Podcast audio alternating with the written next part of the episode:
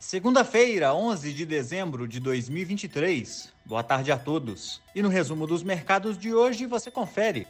O Ibovespa apresentou ligeiro recuo de 0,14%, encerrando aos 126.916 pontos. O boletim Focus de hoje elevou a projeção para o PIB de 2023, 24 e 25, com a mediana para este ano alcançando 2,92%, acompanhando o inesperado avanço da atividade no terceiro trimestre. Já a projeção de inflação ao consumidor apresentou um recuo para 4,51% ao final de 2023. Como outros destaques, as ações da Lave avançaram 2,70% após o Conselho de Administração da construtora aprovar pagamento de 60 milhões de reais a título de dividendos intercalares. O valor líquido de aproximadamente 30 centavos por ação será pago de acordo com a base acionária de 13 de dezembro. Já as ações do grupo Pão de Açúcar recuaram 6,70% após a notícia de que a varejista iniciou o processo de realização de possível follow-on com o objetivo de captar até 1 bilhão de reais. O dólar à vista, às 17 horas, estava cotado a R$ 4,94, em alta de 0,15%.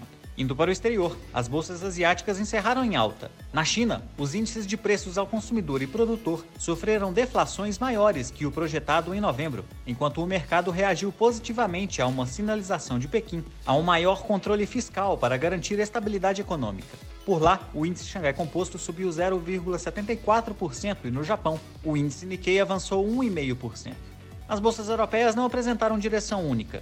Com a agenda esvaziada na região, investidores aguardam decisão de política monetária na zona do euro e Reino Unido na quinta-feira. O índice Eurostock 600 subiu 0,30%. As bolsas americanas avançaram. As expectativas de inflação ao consumidor, medidas por pesquisa do Federal Reserve, apontaram queda para 3,4% na projeção para um ano, o menor nível em 32 meses, enquanto as estimativas para 3 e 5 anos se mantiveram estáveis na comparação com outubro. A curva de juros apresentou volatilidade durante o pregão, devido a leilões de títulos de 3 e 10 anos que apresentaram níveis distintos de demanda entre eles. O Nasdaq teve alta de 0,20%, o S&P 500 subiu 0,39% e o Dow Jones avançou 0,43%. Somos do time de estratégia de investimentos do BB e diariamente estaremos aqui para passar o resumo dos mercados. Uma ótima noite a todos e até a próxima.